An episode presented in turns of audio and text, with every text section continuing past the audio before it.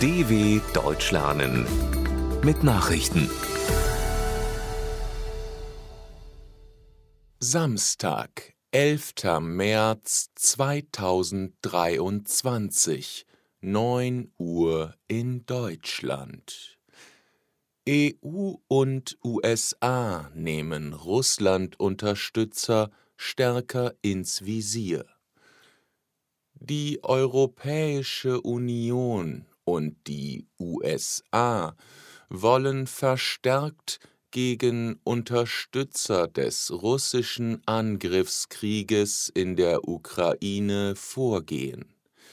Weitere Akteure in Drittländern sollten ins Visier genommen werden, um die Unterstützung des russischen Krieges überall auf der Welt zu unterbinden, kündigten US-Präsident Joe Biden und EU-Kommissionspräsidentin Ursula von der Leyen nach einem Treffen im Weißen Haus in einer gemeinsamen Mitteilung an. Der Fokus liege darauf, die Umgehung von Sanktionen durch Russland zu verhindern, erläuterte von der Leyen auf einer Pressekonferenz. Konkrete Maßnahmen wurden nicht genannt. Chinesischer Volkskongress wählt neuen Ministerpräsidenten. Der chinesische Volkskongress hat Li Qiang zum neuen Ministerpräsidenten Chinas gewählt. Die knapp 3000 Delegierten stimmten auf ihrer laufenden Jahrestagung erwartungsgemäß mit großer Mehrheit für den 63-Jährigen. Li Qiang folgt auf Li Keqiang, der nach zehn Jahren aus dem Amt scheidet. Im Gegensatz zu seinem Vorgänger gilt Li Qiang, der zuletzt Parteichef von Shanghai war, als enger Vertrauter von Staats- und Parteichef Xi Jinping. Xi hatte sich am Freitag zum Auftakt des Volkskongresses für eine beispiellose dritte Amtszeit als Präsident bestätigen lassen. Annäherung im Subventionsstreit zwischen EU und USA im Streit zwischen der Europäischen Union und den USA um milliardenschwere US-Subventionen streben beide Seiten ein Abkommen über kritische Mineralien für Autobatterien an.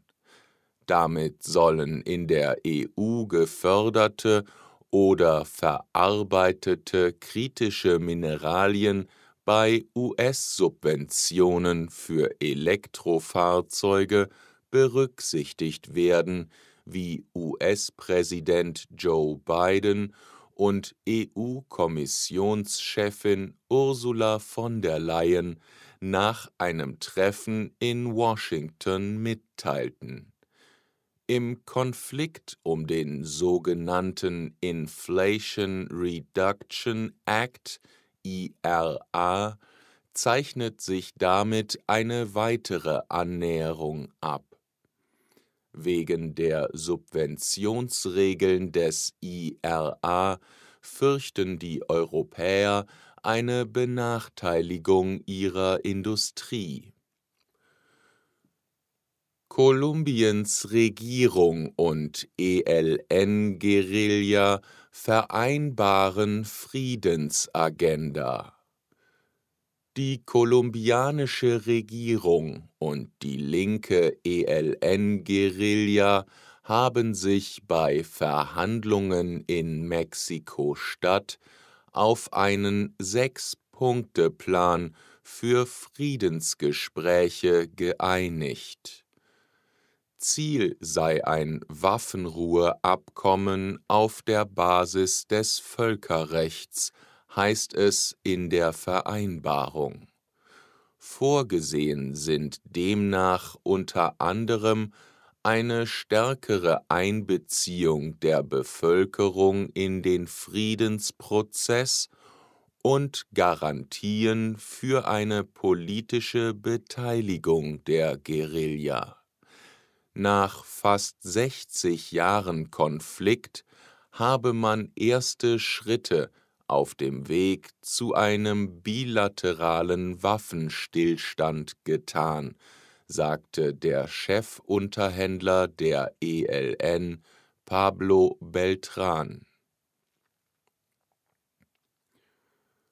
Bundesminister Habeck und Özdemir reisen nach Südamerika. Bundeswirtschaftsminister Robert Habeck und Agrarminister Cem Özdemir reisen zu Gesprächen nach Brasilien und Kolumbien.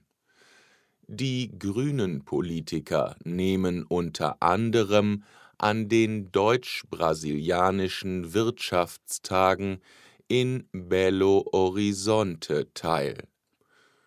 Die Reise soll den Umwelt- und Klimaschutz in Südamerika vorantreiben, aber auch das Handelsabkommen Mercosur mit der EU. Einige Umwelt- und Verbraucherschützer warnen vor den Auswirkungen des Abkommens.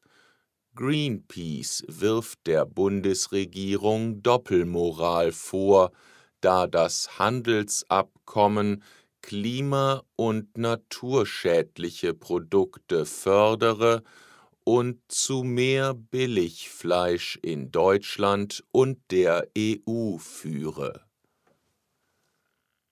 Spezialeinheit der Polizei beendet Geiselnahme in Karlsruhe. In der süddeutschen Stadt Karlsruhe hat die Polizei eine mehrstündige Geiselnahme ohne Blutvergießen beendet. Eine Spezialeinheit stürmte am Freitagabend eine Apotheke, in der ein Geiselnehmer elf Menschen in seine Gewalt gebracht hatte.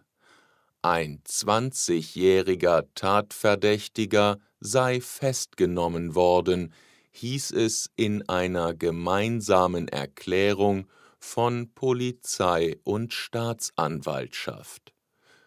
Nach vorläufigen Erkenntnissen sei niemand verletzt worden. Es werde noch geprüft, ob unter den befreiten Geiseln möglicherweise eine Mittäterin des Festgenommenen ist. Motive und Hintergründe der Tat sind noch unklar. Soweit die Meldungen vom 11.03.2023. dw.com/langsame Nachrichten